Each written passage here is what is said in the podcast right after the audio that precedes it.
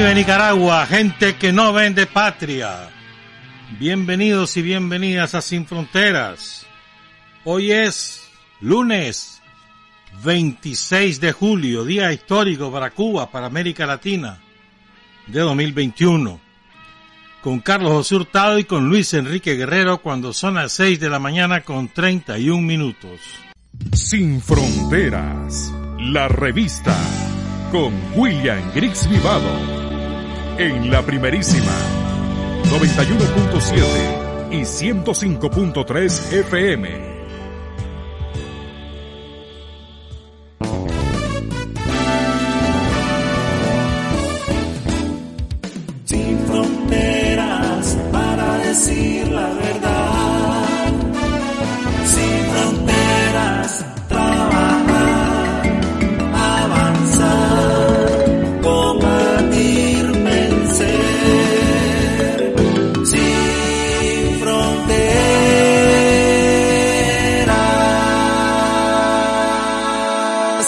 de la mañana con 37 minutos, muchísimos temas de los cuales hablar. Quiero empezar saludando un cumpleañero al compañero San, Santiago Abraham Cubillo Molina. Está de cumpleaños hoy, es un fiel oyente de Sin Frontera y lo saludan su hija Carla Vanessa Cubillo Centeno y su nieto Vanessa, Abraham y Carlos. Felicidades, compañero. Ayer fue el cumpleaños de un gran compañero, un gran amigo, y un gran dirigente de la revolución, Carlos Núñez Telles. Ayer fue su cumpleaños. El, el viernes, yo creo que todos quedamos conmocionados, todos los sandinistas, por la repentina muerte de Joe Vargas, uno de los pioneros en de, los, de los guerrilleros digitales, de los pioneros, y cuyo trabajo impactaba en toda la comunidad de combatientes digitales, por su creatividad, por su, o sea, su oportunidad también era, sabía escoger el momento, rápidamente reaccionaba. Un hombre que, contador de oficio, según le contó a Marcio Vargas en una entrevista que le hizo en 2009, perdón, en 2019, no, no vamos a poderla transmitir, porque no hay tiempo contador de oficio, criado por su madre, madre soltera prácticamente, y aprendió, es autodidacta porque aprendió diseño gráfico por sí mismo. Y así empezó él a, producir sus materiales. Habría que llamar a, la, a ahora los compañeros, los guerrilleros digitales, los Joe, ¿no? La tropa Joe, la tropa Joe Vargas, los Joe, ¿no? Sería genial. Los Joe, sí, hombre, Creo yo, pues, una idea nada más. Saludamos a su familia. Es una gran, es un gran golpe para, para las tropas sandinistas que se dedican a, a combatir las mentiras a través de las redes sociales. Y fue, causó un gran impacto en todas las generaciones, ¿eh? chavalos, mediana edad, mayores, en todas las generaciones causó un gran impacto el fallecimiento de Joe Vargas. Bien, hoy es 26 de julio, aniversario del asalto al cuartel Moncada, del inicio de la lucha armada en Cuba, de lo cual vamos a hablar en la segunda parte del programa. Y, y lo vamos a unir a uno de los héroes cubanos que participó en la lucha armada contra Batista y que estuvo muy vinculado a Nicaragua. Vamos a hablar de eso en la segunda parte, pero antes quiero hablar de, de la verificación, por supuesto. ¿Cómo no vamos a hablar de la verificación? De lo que ayer dijo Daniel, un magnífico discurso, extraordinario discurso el de ayer de Daniel sobre las dos de la tarde. Pero antes, una cosita, vean. Es que yo siempre he escuchado por ahí, ¿verdad? que qué barbaridad, que cómo sube el combustible y todo lo demás. Les quiero mostrar este cuadro. Este cuadro lo publicó el sábado, a ver, el sábado, si mal no recuerdo. Sí, el sábado fue. El diario La Prensa de Panamá. Fíjense bien en este cuadro. los que tienen la oportunidad de ver el video y los que vayan a verlo después. Se los voy a contar los que nos están oyendo solamente por la radio o por internet.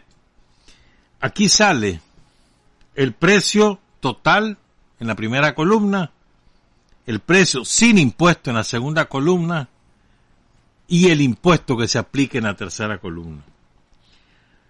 Las distribuidoras de petróleo en Nicaragua le venden el precio más alto. Solo superado, a ver, ¿qué? No. Es el precio más alto fijado por las distribuidoras en Nicaragua. Si el combustible más caro lo venden las distribuidoras en Nicaragua, Nicaragua, el Estado de Nicaragua no tiene distribuidora. Las son, están en manos privadas y lo venden a 3 dólares con 50 centavos el galón. El que le sigue es El Salvador con 302. Pero el combustible más caro lo vende la refinería Puma, la, la otra, la Uno, son los que más caro venden en Centroamérica, en todos los países del SICA, incluyendo a República Dominicana. 3 dólares con 50 centavos hasta el, hasta el 17 de julio. El impuesto que aplica Nicaragua es de 86 centavos de dólar. Es el segundo más bajo de Centroamérica. Por un centavo. Porque el más, el más bajo es El Salvador con 85 centavos. Nosotros lo superamos por un centavo.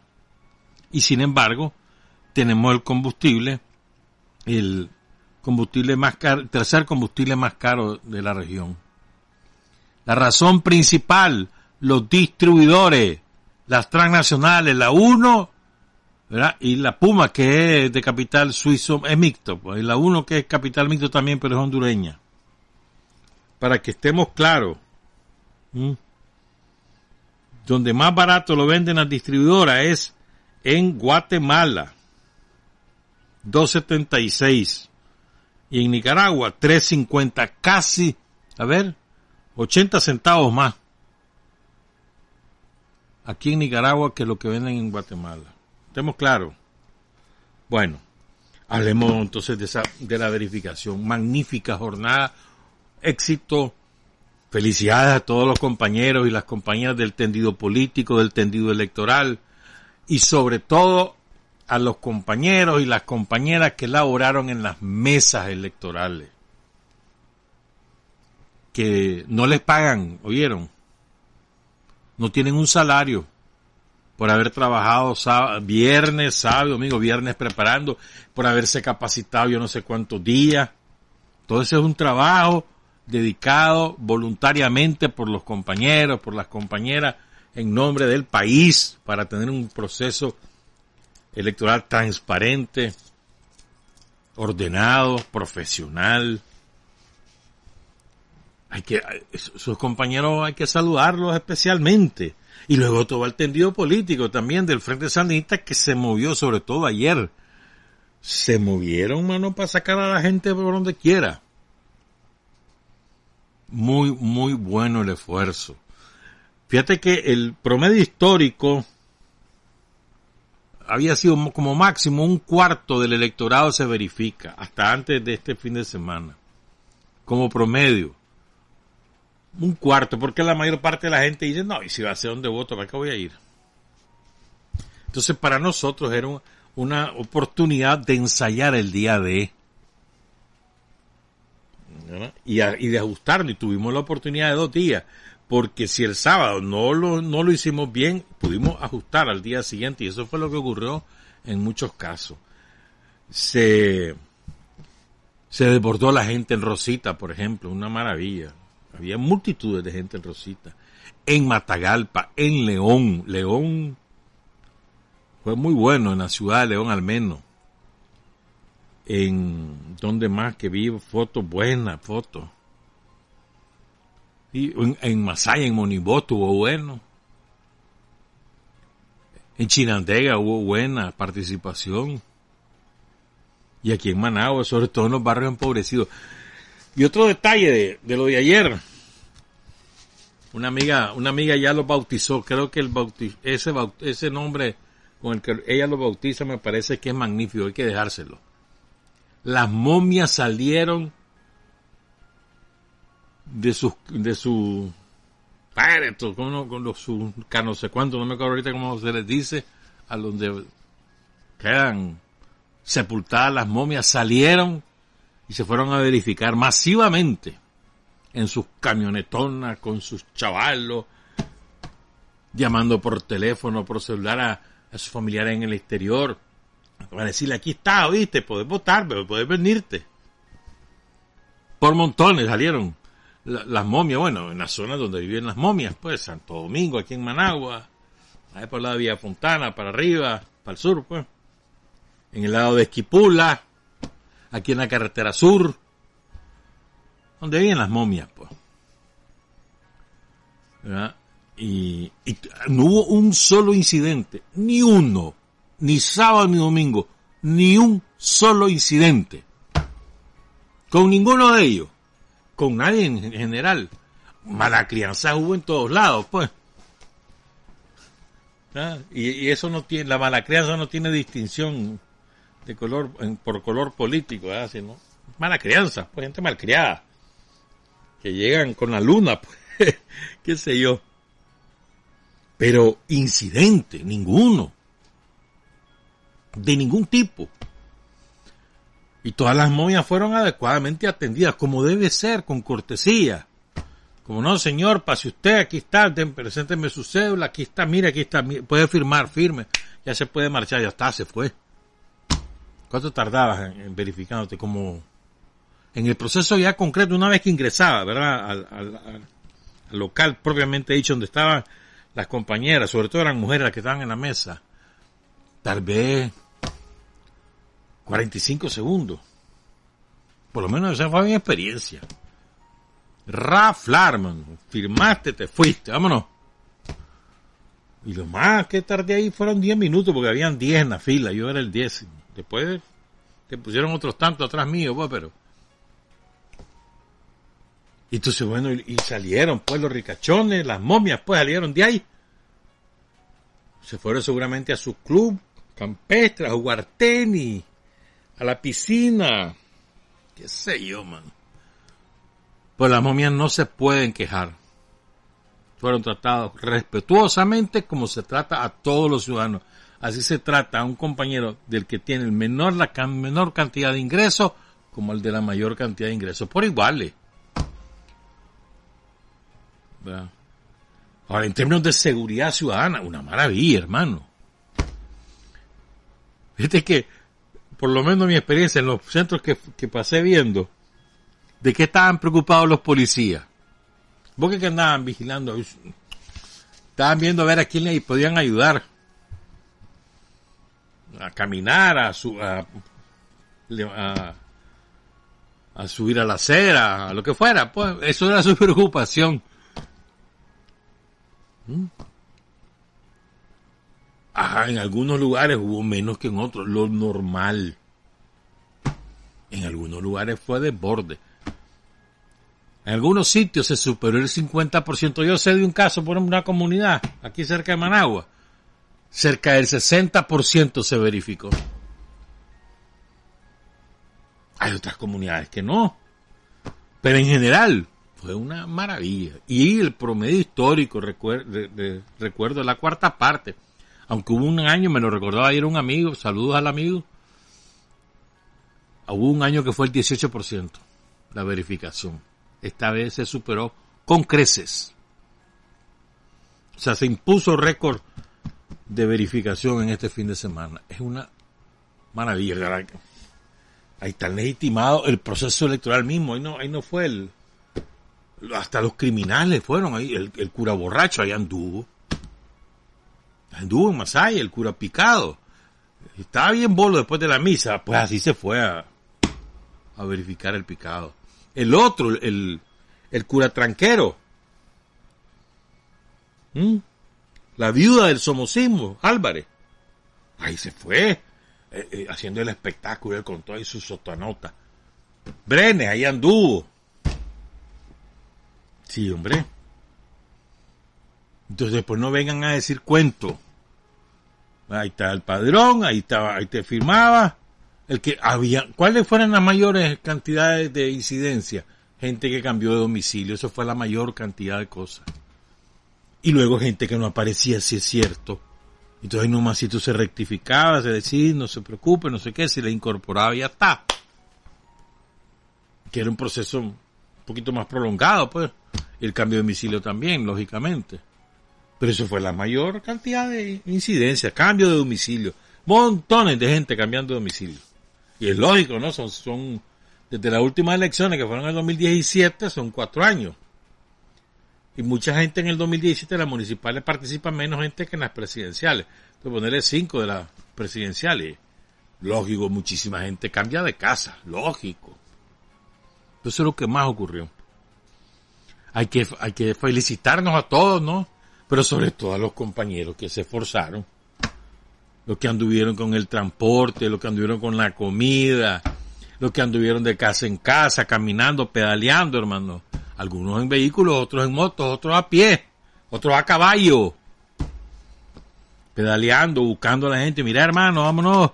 Es importante que te verifique. Y lo llevan.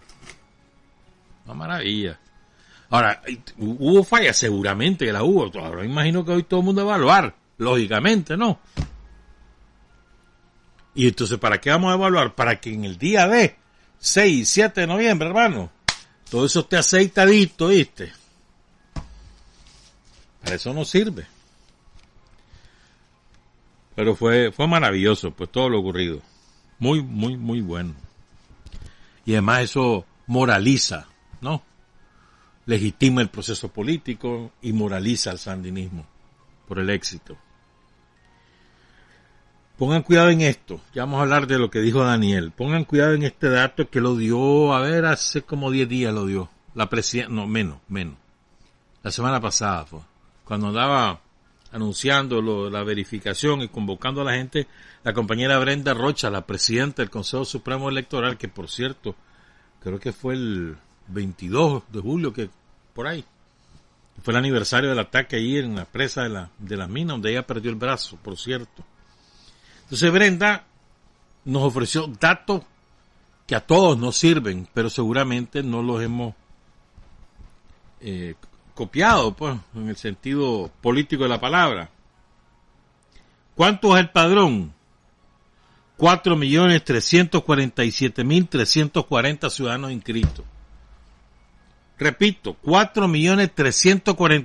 trescientos cuarenta. Ahí están incluidos un montón de gente que ya no vive en Nicaragua, que se fue a España, que se fue a Costa Rica, que se fue a Gringolandia, que se fue a El Salvador. Ahí, están en el padrón. ¿Por qué? Porque se fueron. Están en el padrón seguramente en el, hay dos padrones, recuerdo, en el activo y el pasivo. El activo es los que han estado participando en la elección. El pasivo el que tiene por lo menos dos, dos elecciones de no participar. Y hay gente que va, va, mira, estaba en el pasivo, mira, y aquí vengo yo, yo quiero que me incorporen, pues, porque voy a votar. Entonces va de viaje, ahí está, ya va al, activo. Ese es el procedimiento que pasaba cuando vos llegabas y eras parte del pasivo, entonces después te apuntaban para que te incorporaran al activo, pues, lo lógico. Pero fíjense bien, 49% varones, 2.121.894. Mujeres, 51%, 2.225.446. Estas son cifras oficiales que coinciden bastante con lo que aquí hemos, habíamos hablado desde hace más de un año. Hemos hablado de estas cifras, que eran cálculos. Fíjense que hay una, una cifra muy, muy, muy importante. Muchachos que tienen, que cumplen 16 años antes del 7 de noviembre. Mm. De los 16 a los 20 años, primero votante. Los que por primera vez van a ejercer su derecho al voto. ¿Saben cuántos son? Alrededor de 400 mil. Es decir, más o menos, un poquito menos del 10% del electorado. Son 193.806 varones y 197.667 mujeres. Más o menos 400.000, un poquitito menos. Muy importante, los chavalos, los, las hipotecadas, que por primera vez va a ejercer su derecho al voto. cipotes en general ya, incluyendo a esto, ¿no? De 16 a 25. Esta cifra va incluida en esta que te voy a dar. Un millón cincuenta mil ochocientos cincuenta y ocho. Estás hablando más o menos el 20%, poco más, del electorado. Tiene menos de 25 años. Casi el 25%. De 26 a 35, 1.087.952. O sea, estás hablando que entre ambos tenés dos millones ciento y pico mil de, ciudadanos. estás hablando casi el 50, casi el 50%, alrededor del 50% del electorado tiene menos, de 35 años. No vivió la lucha antisomocista, prácticamente no vivió los 80, tenía 5 años. Ahí está la mitad del electorado. Si le sumamos a los, a los que llegan a 40, y ahí tener el 60%. 833 mil tienen entre 36 y 45 años. 566 mil tienen entre 46 y 55 años. Y 800 mil tienen 56 o más años. 800 mil. de 56 para adelante, incluyendo gente de más de 100 años, ¿verdad? Ahí anduvo gente más de 100 años verificándose. Una maravilla, ¿verdad? Chavalitos de 16 que estaban cumpliendo también andaban verificándose, de todo.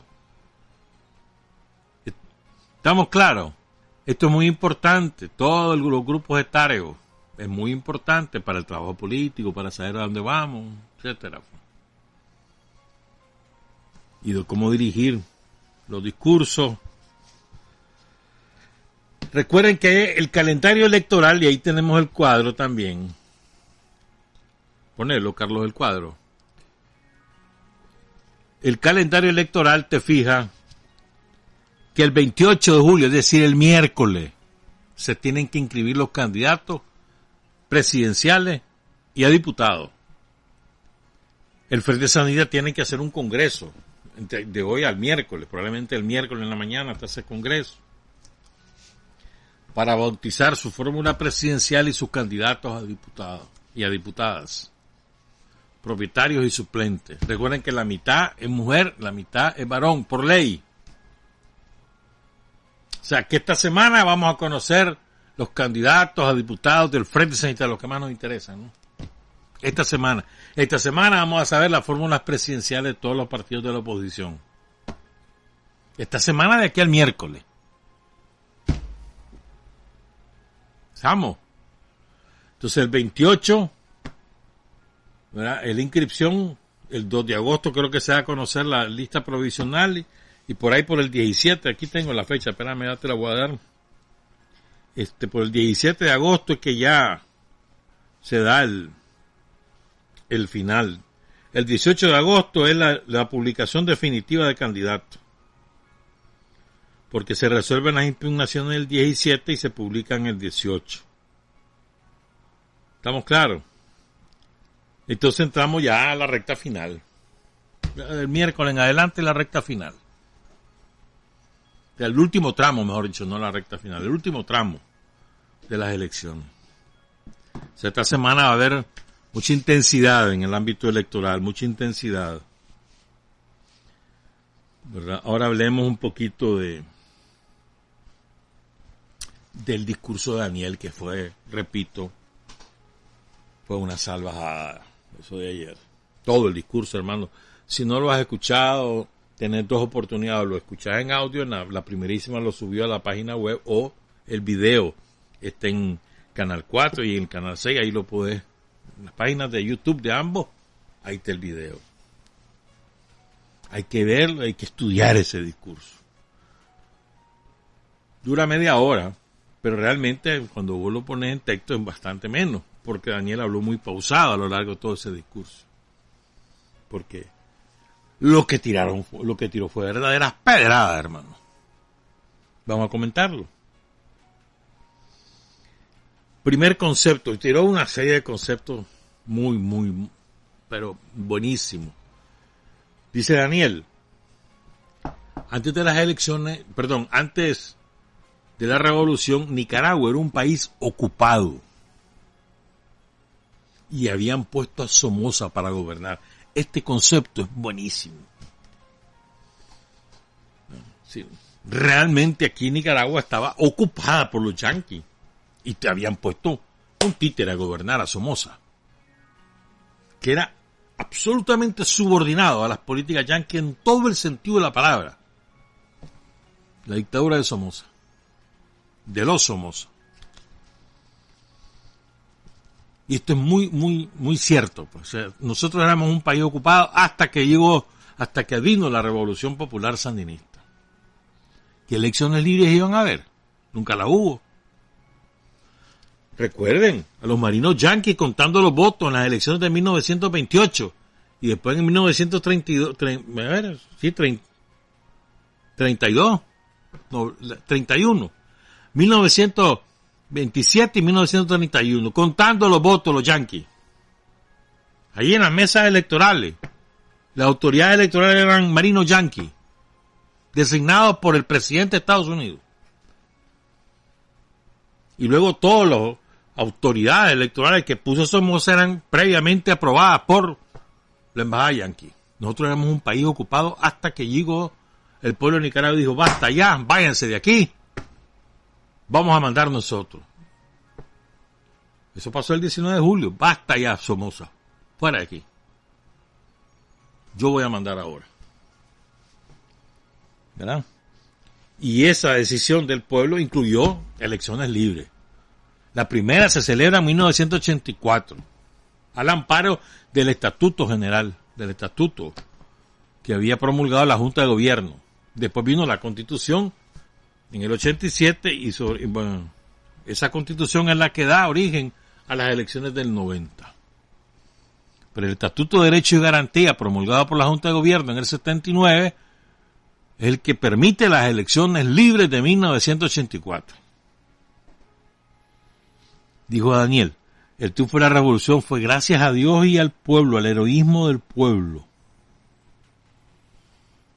Nunca hay que olvidarse de eso. Y dice, pues vino la agresión yanqui porque los yanquis estaban irritados, dice Daniel. Sentían que perdían un punto ahí en su patio trasero. Empezó la agresión terrorista, criminal. Ustedes, saben eso. Nuevamente empezó la batalla, la batalla. Ese concepto lo da a lo largo de todo el discurso de Daniel y es muy importante por lo que vamos a hablar después. En medio de esa batalla se hizo la constitución. Hemos hablado en otras oportunidades. Cuando los diputados electos en el 84 para la Asamblea Nacional que tenía funciones constituyentes, se dispersaron por todo el país en medio de la guerra a tener cabildos. Ahí, es que se recupera esa figura de las asambleas populares de los pueblos originarios, los cabildos. organizar los cabildos y escuchar al pueblo qué decía sobre la propuesta que había, se había formulado desde la mesa de los diputados. Entonces se fue a escuchar al pueblo. Casi 800 modificaciones a esa propuesta surgieron del seno del pueblo de esos cabildos, en un proceso organizado por Carlos Núñez, el compañero de ayer. Y esa constitución es la que permite la organización de las elecciones a partir de ese momento, de todas las elecciones que se han realizado en Nicaragua. Esa constitución surgida al calor de la revolución en medio de la agresión imperialista. Y ahí, dice Daniel, estaba el principio de que el pueblo tenía derecho a elegir sin injerencia extranjera. Y además el modelo de la revolución, el pluralismo político, el no alineamiento y la economía mixta. Ahí se incorpora que es exactamente ese modelo continúa vigente y mejorado. Luego viene otro concepto de Daniel, ¿no? Nicaragua era nominalmente independiente hasta 1800, hasta 1979. Se suponía que habíamos alcanzado la independencia en 1821, primero toda Centroamérica y después queda Nicaragua aparte junto con el resto de las parcelas en 1838, pero la independencia nominal 15 de septiembre de 1821, vamos a cumplir 200 años un rato. Pero no, eso no era independencia, Nicaragua era un país ocupado. Y tenemos que alcanzar la segunda independencia, es el otro concepto. Pero fíjense, aquí, antes de eso, ¿ah? Daniel dice, cuando no podían someter totalmente a Nicaragua, la invadían. Walker, el primero, pero después vinieron un montón, son doce la última con Sandino. Dice, dice Daniela, las elecciones del 84 se realizan y esto es importante porque se parece mucho lo que ocurría en 1984 lo que ahora ocurre. La diferencia es que la agresión en aquella época era militar, económica y política, diplomática. En, este, en esta oportunidad es una agresión ideológica, política y económica. No hay agresión militar. Pero son similares escenarios los que, sea, los que hay entre el 84 y ahora. Entonces dice Daniel, en el 84, los yankees buscaron cómo unir a quienes no tienen vergüenza y no merecen siquiera ser llamados nicaragüenses. Esos son hijos del imperio, de la política yanqui, parias, porque el imperio tampoco los respeta. El imperio los utiliza porque cuando le da la gana les da la patada. Eso es una afirmación 100% verdadera. Los yanquis nunca adoptan a, cualquiera de esos peleles como suyo, y lo van a defender hasta, jamás cuando les deja de ser útil le pegan la patada en las nalgas. Y hay un montón que hay tal. ¿Quieren un ejemplo? Miren alemán. Miren alemán, les dejó de ser útil, a la patada va. Ese es el ejemplo más reciente que aquí tenemos. Ah, es decir, cuando, cuando el yankee dice, ya está, pues, este ya no sirve, vamos con otro, se olvidan. Y si les pueden meter el puñal también. No les importa. No tienen ningún escrúpulo, tienen los gringos. Nunca. El imperialismo por naturaleza no tiene escrúpulo. Otro concepto que dice Daniel. Si Dios quiere, vamos a votar en noviembre. No es si el imperio quiere. Vamos a votar en noviembre y no es porque quiere el imperio, dice porque el imperio no quiere elecciones en Nicaragua, quiere boicotearla, quiere sembrar, aquí viene otra cosa, nuevamente el terrorismo en nuestro país. Quiere sembrar nuevamente el terrorismo en nuestro país. Que es lo que hemos estado atajando en estos meses, desde mayo. Y hay una vez por todas, diciéndole hasta aquí llegaron los vendepatrias, los patricidas, y además no les vamos a permitir una segunda revuelta armada. No se la vamos a permitir. Y en eso andaban. Ahí pusimos a otros dos encanados. Y todavía falta. Hay otras que han salido huyendo. Hay cuatro ahí que salieron huyendo. Pero no vamos a permitirlo. O sea, si eso se les dijo desde un principio, Daniel dijo, Nunca más. Desde, va a ponerle, pongámosle fecha, 19 de julio del, del 2018. Ese día se lo dijo. Nunca más. Se acabó. Y además eso dice la amnistía. Calificó la verificación como un ejercicio soberano. Y es verdad. ¿Quién, nos mandó a nosotros a hacer esa verificación? Nosotros mismos. ¿Quién le puso una pistola a los nicaragüenses que acudieron masivamente el fin de semana para que fueran? Nadie. Decisión soberana, voy a ir. Me fui a verificar, ya está. No es si el imperio quiere, sino si Dios quiere, dice, y el pueblo, la juventud, saldrá a votar en noviembre. Y entonces aquí viene este concepto que a mí me parece que es definitivo, pues, salvaje. Estas elecciones, y aquí viene por segunda vez lo menciona, son un paso más en la batalla por nuestra segunda independencia, que es la que estamos defendiendo que será la independencia que nos hará totalmente libres. Ir a votar en noviembre es ir a votar por la independencia, por alcanzar la segunda independencia. ¿Se acuerdan de aquella canción famosa? Creo que es Intilimani, ¿no? La segunda independencia, que es basada en la famosa declaración de La Habana. La segunda declaración de La Habana, basada en eso. Vamos a la segunda independencia. Esta es otra batalla en ese camino, en esa ruta. Y después viene la parte... Se anunció Daniel en esta parte, donde habla de México, de Argentina y demás. De esa parte hablamos cuando regresemos, son las 7 con 12. Hay hombres que luchan un día y son buenos. Hay hombres que luchan un año y son mejores. Pero hay hombres que luchan toda la vida. Esos son los imprescindibles. Gracias José Luis, gracias Noel, buenos días. Son las 7 con 16. De su sarcófago salieron las momias. Ahí se quedan las momias, salieron ahí. Sí, hombre, vi un montón de momias ahí. Y nadie les dijo nada. Al único que le dijeron fue al borracho. Pero es que ese borracho, que ese es cínico, un criminal. Y en la misa había dicho chanchada. El borracho de Masaya. Es que es difícil aguantarse la gana con ese hombre. Es difícil, yo entiendo a los Masayas.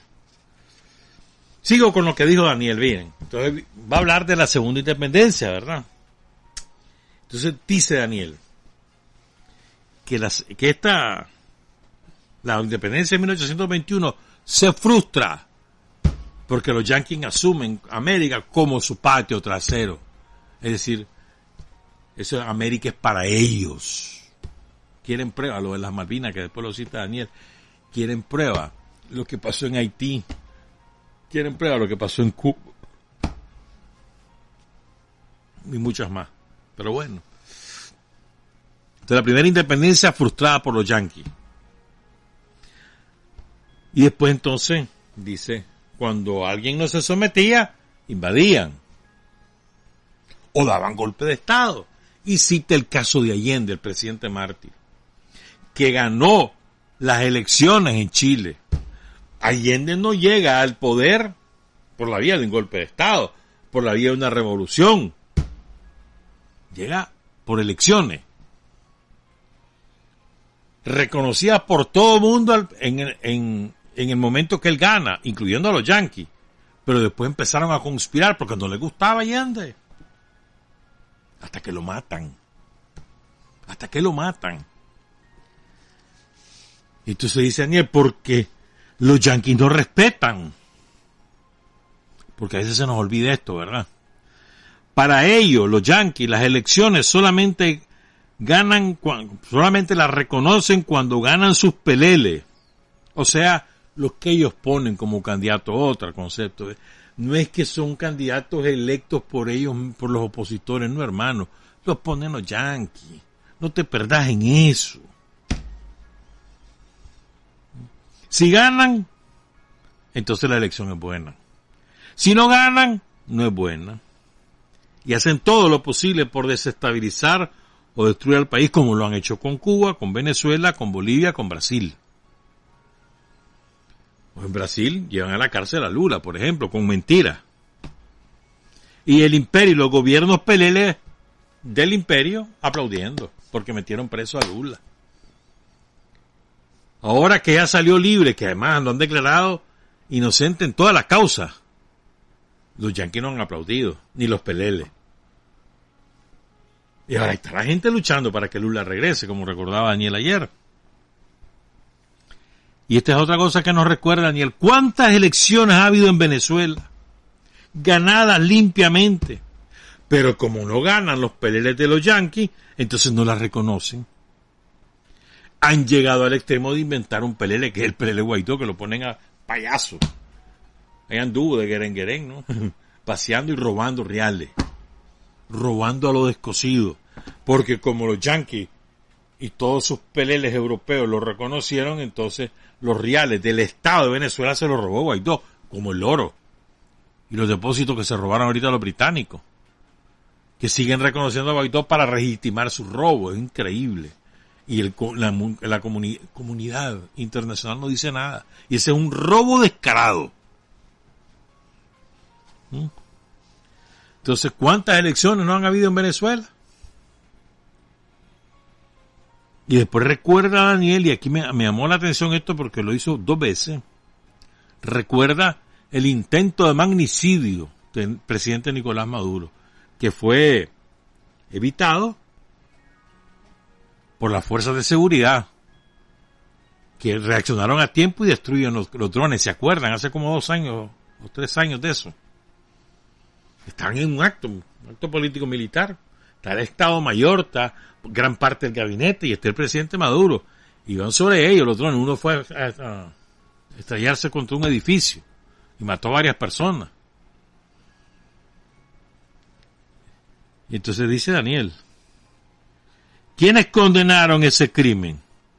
Los yanquis no lo condenaron porque ellos estaban detrás de ese crimen. Ellos son los que organizan esos crímenes, los magnicidios. Salvador Allende asesinado. A Nicolás Maduro lo quisieron matar, como a Chávez. Son los mayores terroristas y criminales del planeta. No hay un país sobre la Tierra que no haya sufrido las agresiones de todo tipo del imperio yanqui. Y ahí están los, que eran del grupo de Lima, ¿no? Que ese grupo listo y servido. Primero que no puede ser Lima, porque está el profesor Pedro Castillo ahí, presidente, asume el 28.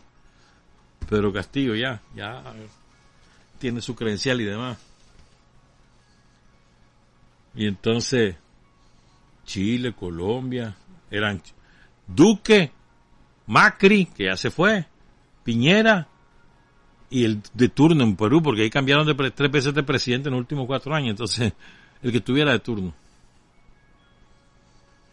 Listo y servido. Ah, bueno, y, el otro que ya se fue también Moreno el traidor. Entonces, ese grupito no veía ni las agresiones, ni el bloqueo, y por supuesto no, no, los, condena. Entonces dice Daniel, por, por tanto, nosotros somos, voy a leerlo casi textual, estuve haciendo todo esto en la noche. Por tanto, nosotros somos parte de esta gran batalla que se está librando en nuestra América. Son las batallas que estamos librando los pueblos que han sabido elegir gobiernos que defienden con firmeza la autodeterminación, la soberanía de los pueblos de nuestra América. Que han sabido elegir. Otro concepto. Y esta lucha que estamos librando nosotros aquí en Nicaragua, es una lucha que es parte de esa batalla continental. Y dice Daniel, y seguro, así como en Cuba, ¿verdad? Está, han sabido vencer las agresiones del imperio, como en Venezuela, como en Bolivia, como ahí en Brasil, que están luchando para que Lula vuelva al gobierno, así también estamos luchando aquí. Es una batalla común de los pueblos que además estamos integrados en el alba, porque sabremos, aquí viene lo más salvaje hermano, porque sabemos que frente al imperio no hay espacio alguno de negociación ni de entendimiento.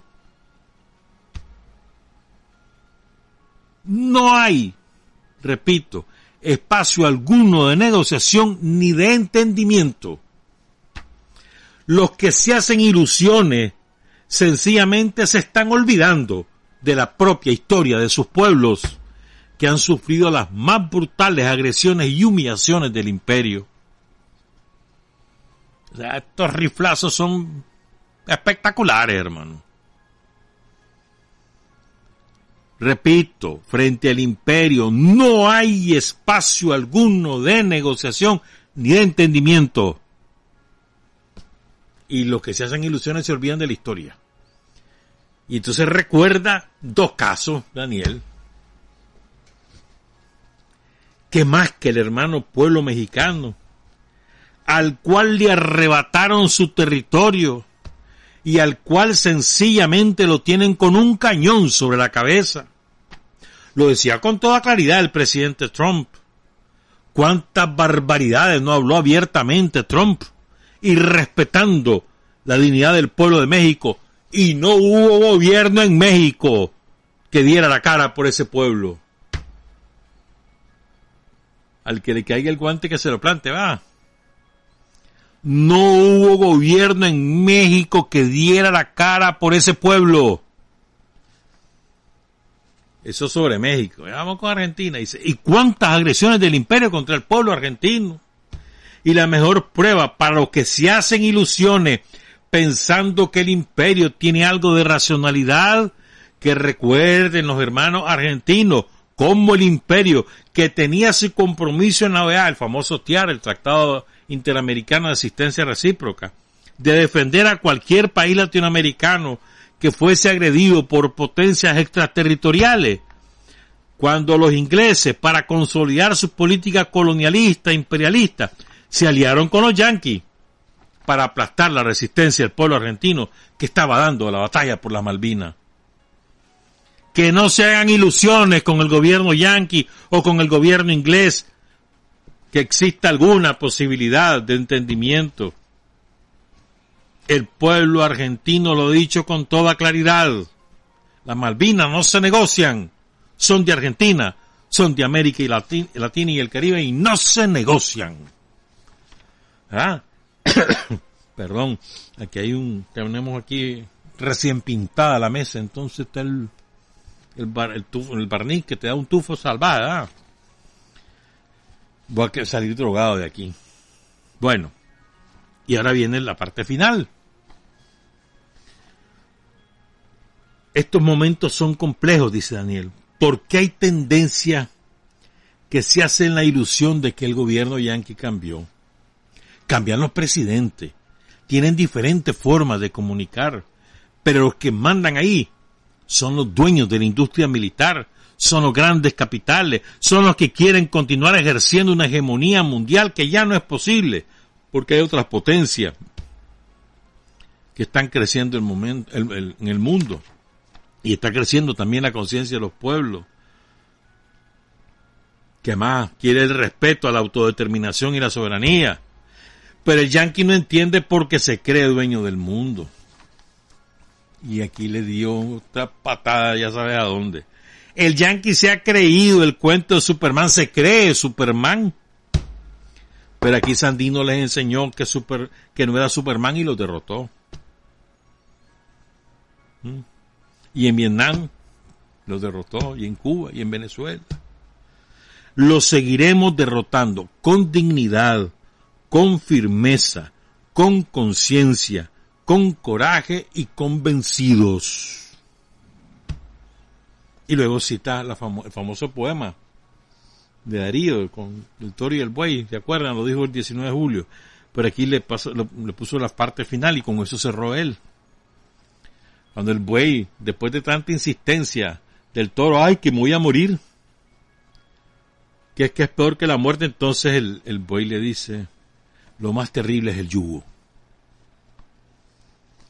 Y dice Daniel, el yugo no lo aceptamos los pueblos de América Latina y el Caribe. Y después grita el viva la unidad latinoamericana, pero con un, con un agregadito defendiendo con dignidad nuestra segunda independencia. Maravilloso el discurso. Tiene de todo, hermano. Tiene de todo. Carga ideológica, carga política, política internacional. historia.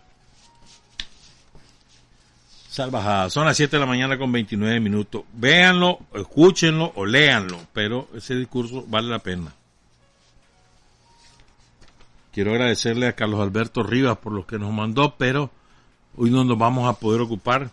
Lo queremos hacer bien, lo vamos a hacer el miércoles. Todo es que tengamos el tiempo, que no haya nada fuera lo común de aquí al miércoles, el miércoles lo hablamos. Pero sí lo tengo pendiente, Carlos Alberto. Ahora hablemos un poquito de, Cuba y a ver si nos da tiempo. Ah, bueno, hoy es lunes, ¿verdad? Hoy, hoy le podemos comer espacio a Omar. Pero quiero que hablemos de Cuba. Hoy es 26 de julio. La fiesta nacional en Cuba. Y es una, una que también nos compete a nosotros porque es un parteagua en la historia de Cuba, ¿no? Hay antes del 26 de julio y después, 26 de julio de 1953. Hay un antes y un después. Pero además, ¿por qué no, nos atañe a nosotros? Porque es la reivindicación de la lucha armada revolucionaria para derrocar una dictadura. Y a partir de ese momento, ah, bueno, ya en Colombia había una guerrilla, la guerrilla de, de, la FARC, que había nacido en el 48-49, y Cuba. Pero es a partir del triunfo de la revolución cubana que queda aún más legitimada esa lucha armada. por eso es tan importante. Porque esa lucha armada que inicia Fidel el 26 de julio desemboca en un triunfo revolucionario. Y por eso el impacto mundial de la lucha que encabezó Fidel. ¿Verdad? Ese año, en el año 53, era el año del centenario de José Martí. Martí nació el 28 de enero de 1853, cumplía 100 años, entonces, y el, el movimiento que encabezaba Fidel se definía martiano, profundamente martiano, él recupera Martí todo su sentido patriótico, revolucionario, lo recupera Fidel. Entonces ese día, eh, ellos acuerdan, lanzan un manifiesto, etcétera, pues, pero ellos acuerdan, eran un grupo, Fidel más o menos lideraba como mil y trescientos, sobre todo chavalos, estudiantes, y también activistas barriales y obreros, sindicalistas, que estaban en desacuerdo con la las tácticas políticas que estaban adoptando otros movimientos de oposición. Entonces él encabeza algo que se llamaba el movimiento no tenía nombre. Y deciden hacer un acto, uh, su primera acción armada. Atacan dos cuarteles. El cuartel Moncada, que era la segunda plaza más importante, la segunda plaza militar más importante de Cuba, y el cuartel Carlos Manuel Céspedes. Además atacan un hospital que quedaba colindante con el cuartel Moncada. Entonces, pero ¿por qué fracasa? Hay tres factores. Ah, primero, un factor fortuito, el pierde, pierden el factor sorpresa.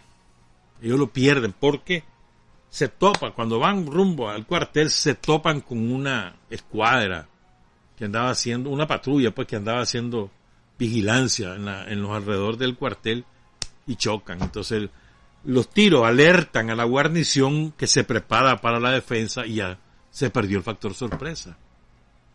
El otro, la otra causa de, ese fracaso es que eran varios vehículos que conducían a una parte de los ciento y pico de guerrilleros que participaron en la acción, 135, y que además llevaban armas. Y resulta que uno de ellos se friega se descomponen en el camino.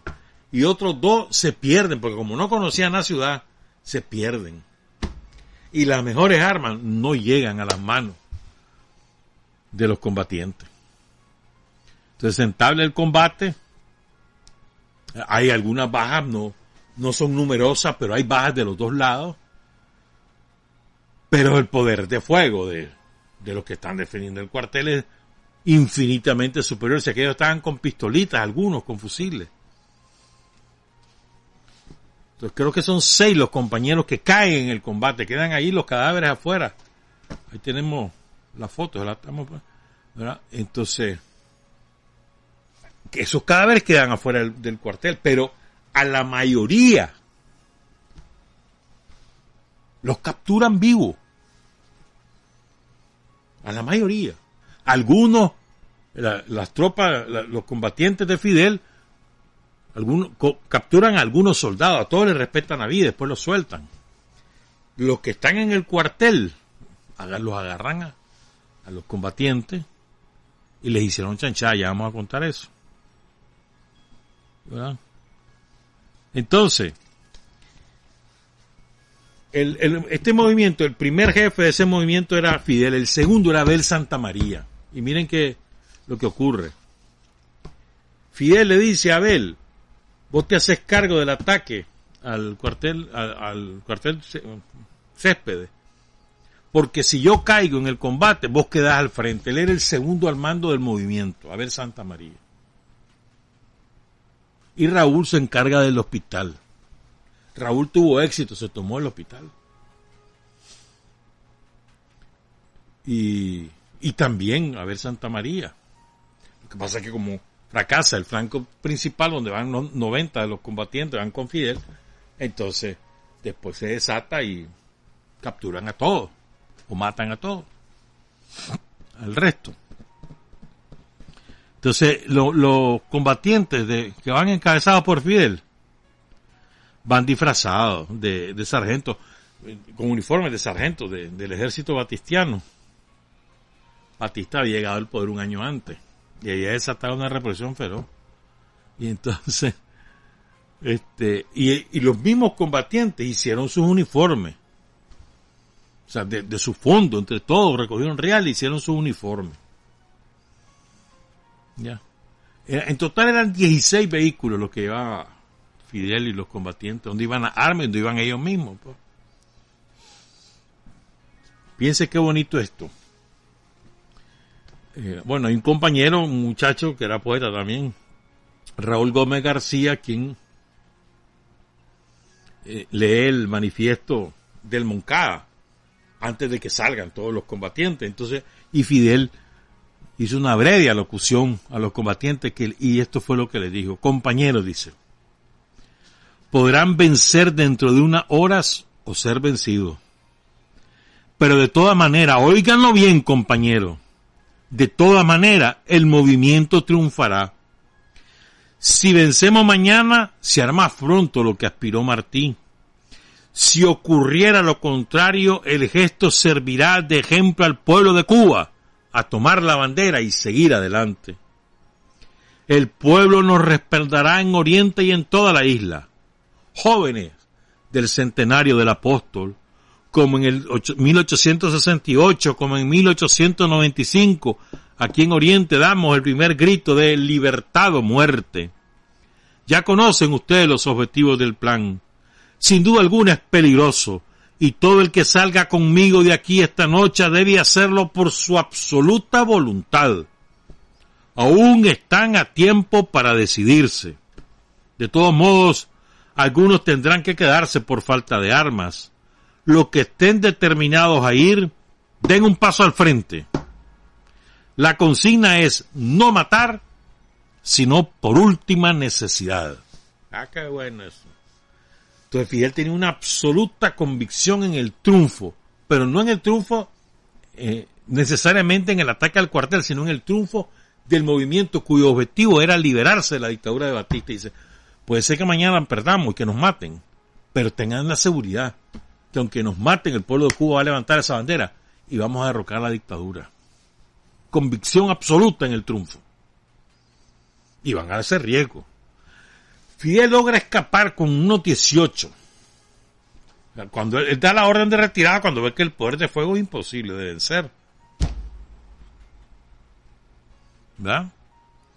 Entonces, pero no hay tiempo para que todos logren, replegarse, solo como 18 van, van a confiar. Ah, bueno, hay otros que logran refugiarse en casas de, vecinos al cuartel, pero después son sacados de esas casas y capturados. Entonces, y, se van cerca de una, de una colina, que es una montaña que hay cerca de Santiago, y los agarran. Ya les vamos a contar algo sobre eso. ¿Verdad? Porque, bueno, hay, bueno, no importa, este. Dice Fidel, o sea, él lo echan preso y, y, lo, lo, echan, a ver, lo, lo, detienen gracias a que cuando lo topa una patrulla de, del ejército de Batista, el que va de jefe decide no catar la orden de Batista, que era matarlos a todos. No la cata. ¿Verdad? Y se llamaba el tipo, ya se, me perdió aquí, Sarría Pedro Sarría Tartabul. ¿verdad? Él decide no matarlo y le grita a su subordinado, no disparen, las ideas no se matan. Y cuando sabe de quién se trata, el que están agarrando, que es el altote, que era Fidel, entonces dice, yo lo voy a llevar y él personalmente lo lleva a entregar al cuartel para que no lo maten. Entonces, ya el 21 de septiembre se presentan a los 122 acusados, entre ellos hay de Santa María, Amel Hernández, Aide, que era hermana de Abel, Amel Hernández, entre otros. Y entonces Fidel actúa como su abogado. Y como la defensa es brillante y empieza a denunciar todos los crímenes y la situación de Cuba, entonces deciden separarlo del juicio y procesan a los otros 121 y ahí lo procesan hasta después. Y es cuando sale el famosa, famosa locución de Fidel, la, la historia me absorberá que hay que leerla, ¿verdad? Es una maravilla de, de documento, documento político, denuncia del sistema batistiano, del sistema capitalista en Cuba. ¿Verdad? Este, ¿qué les iba más a contar de esto? Él cuenta, esto es importante, ¿eh? Este que Fidel cuenta lo que pasó en el cuartel Moncada. Por ejemplo, Abel Santa María lo echan preso. Pero preso lo torturan hasta la muerte. El propio día lo torturan hasta la muerte. Dice Fidel en, esa, en esa locución, no se mató durante un minuto, una hora un día entero, sino que en una semana completa los golpes, las torturas, los lanzamientos de azotea y los disparos no cesaron un instante como instrumento de exterminio manejado por artesanos perfectos del crimen. El cuartel Moncada se convirtió en un taller de tortura y de muerte, y unos hombres indignos convirtieron el, uniforme militar en delantales de carniceros. Los muros se salpicaron de sangre, en las paredes las balas quedaron incrustadas con fragmentos de piel, sesos y cabellos humanos, chamuscados por el disparo a boca de jarro, y el césped se cubrió de oscura y pegajosa sangre. Yo sé que sienten con repugnancia el olor de sangre homicida que impregna hasta la última piedra del cuartel Moncada. Por eso Fidel, la una de las primeras decisiones que toman cuando triunfa la revolución es demoler y convertirlo en una escuela. El que ya no existe como tal. Y cuando se desata ya la lucha armada, porque a Fidel lo liberan al, año siguiente después de una colosal campaña política nacional para la amnistía, para Fidel y todos los capturados a raíz del 26 de julio. Él lo liberan. Entonces él decide irse a México a preparar condiciones para la lucha armada. Y ahí toman el famoso el yate Granma, que es un barquito, un barquito era, man desembarcan en Cuba, los detecta Batista, liquidan a la mayor parte. Hay uno de ellos es Añico López, ¿verdad? Que lo, lo captura junto con otros cuatro compañeros. Antonio Ñico López, del cual Fidel habla maravilla de Ñico López. Porque Ñico, fíjate bien, Ñico no es capturado para el 26. Él comienzan a, él queda libre, pero lo comienzan a perseguir, entonces él decide asilarse, ¿saben qué? En la embajada de Guatemala, porque en Guatemala estaba la revolución de Arbenz. Entonces se va para Guatemala. Le dan el salvoconducto y se va. Pero en Guatemala pasó la peor de las pobrezas. Hambre, literalmente, dormía debajo de una escalera. Fidel le manda a decir, ¿verdad? Que no se vaya a Cuba porque lo van a matar. Que espere. Y después le dice, buscar reales y te vas por este lado. Pero no pudo. Hasta que dan la amnistía. Entonces él regresa. Iñico se dedica ahí en Cuba a organizar el movimiento 26 de julio. Ya el movimiento que encabezaba Fidel le ponen el nombre 26 de julio. Y después sale Ñico López y se va para México a unirse al grupo que está armando Fidel y ya ingresa de nuevo con, con Fidel. Ese día, cuando los agarra el ejército batistiano, se dispersan y él lo capturan y lo matan. Se dice Fidel que Ñico López era de, de los más transparentes y crítico, firme y decidido de, los de los combatientes del ejército rebelde. Nico López y Abel Santa María, dos de los más destacados de ese ataque, bueno, muchos más, ¿no? Pero la primera dirección, fíjate lo que es la vía, la primera dirección del movimiento 26 de julio de Cuba estuvo integrada por Armando Jar, por ejemplo, Pedro Miret, ¿no? la Mel Hernández, por supuesto, la de Santa María, Jesús Montanés, que son gente pesada, ¿verdad? Faustino Pérez, Pedro Celestino Aguilera, José Pepe Suárez, Luis Barreto, Juan Manuel Márquez, entre otros compañeros. Son 82 los que salen de México, de Veracruz, en el yate Jan Granma. Quedó, quedaron 20.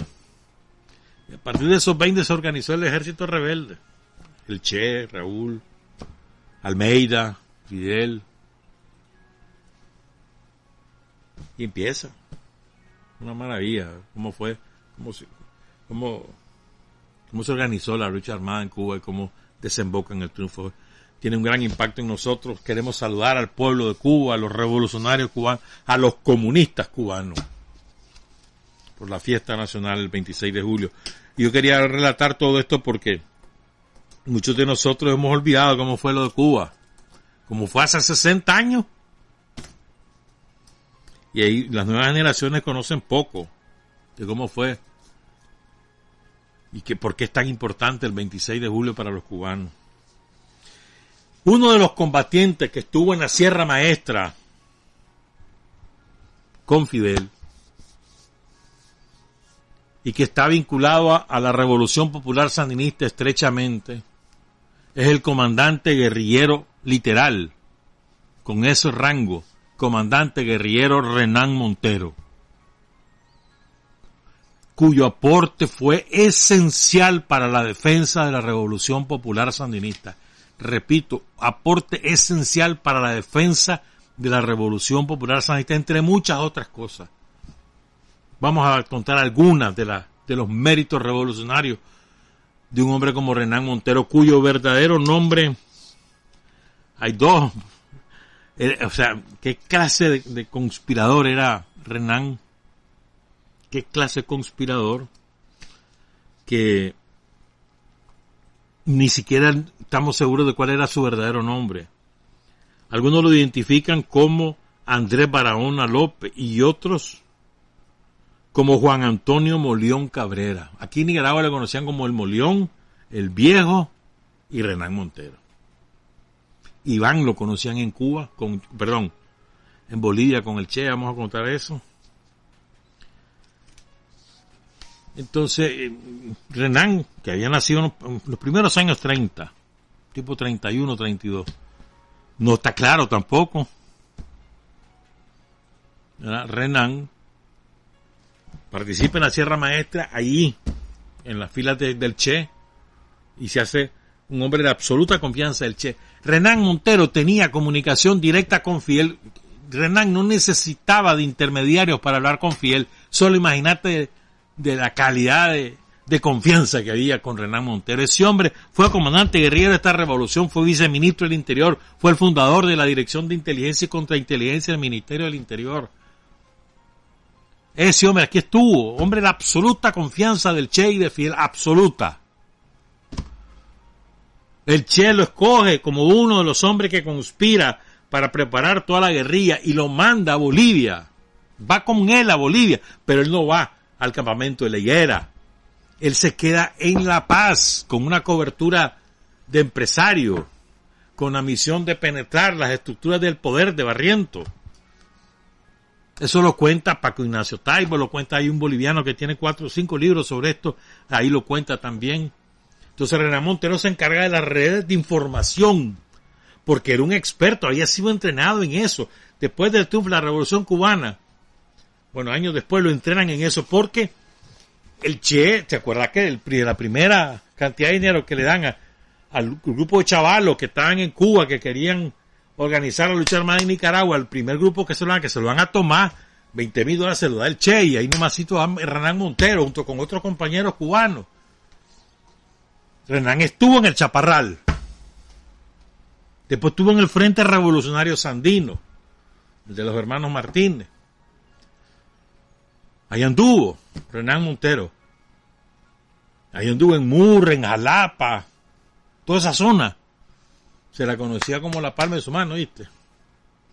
Y ahí lo hay campesinos que todavía en los años 80 lo recordaban. Cuando él anduvo ahí lo recordaban. No sé si se quedará vivo alguno. O sea, Renan Montero está en la génesis del Frente Sandinista. Después se va, en el 62, después de, de Reitibucay, cuando hubo una deserción, el Frente, bueno, no importa eso, pues la cosa es que él regresa a Cuba. Cuba es entrenado para la conspiración bajo las órdenes del Che. Y después, ya te digo, le ayudó para lo del Congo, después le ayuda y se va para la paz. Y él es el que se hace cargo de las estructuras de información, clandestinas de información en la paz. Estaba con la Tania, que esa era otra, la Tania también tenía esa misión.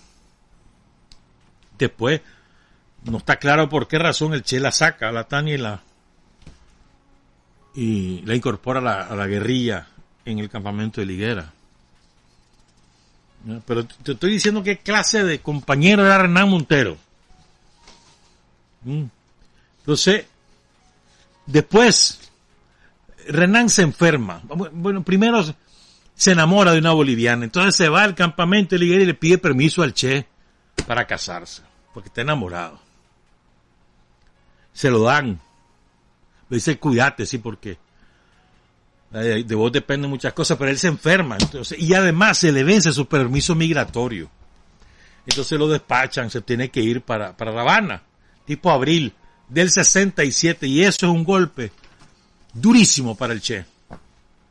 Porque Renan se encargaba de la comunicación con Fidel y de la comunicación, de, de pasar la información al Che de los movimientos del enemigo, etcétera. Entonces el Che realmente nunca logra recuperar la comunicación con La Paz desde que Renan Montero se va para La Habana. Él recibía información de La Habana, pero no, a Fidel no le llegaba la información que él mandaba porque la estructura la había, la eficiencia ya no era igual pues, que con Renan. Después Renan queda en el Departamento de América con el famoso Manuel Piñero, otro hombre importantísimo para nosotros el Barbarroja de la Revolución Cubana, y ahí conoce, Renan conoció a todo mundo, todos los esfuerzos guerrilleros habidos y por área de América Latina los conoció Renan Montero, todos los dirigentes que después fueron de primer nivel, lo conocía Renan Montero, era amigo de ellos. Los revolucionarios salvadoreños, los colombianos, los mexicanos, los, los venezolanos que tenían un movimiento guerrillero importante, los argentinos, por supuesto, los uruguayos, los chilenos, todos ellos Y también ahí supo quién era quién, ¿verdad? Y después Fidel, cuando inicia la ofensiva de octubre, aquí en Nicaragua, lo manda a Costa Rica. Es más, él pide, él lo pide porque él tenía su corazoncito vinculado al sandinismo a Nicaragua. Y ahí finalmente pasa al Frente Sur. Pero, o sea, ese hombre tenía una inteligencia natural, especial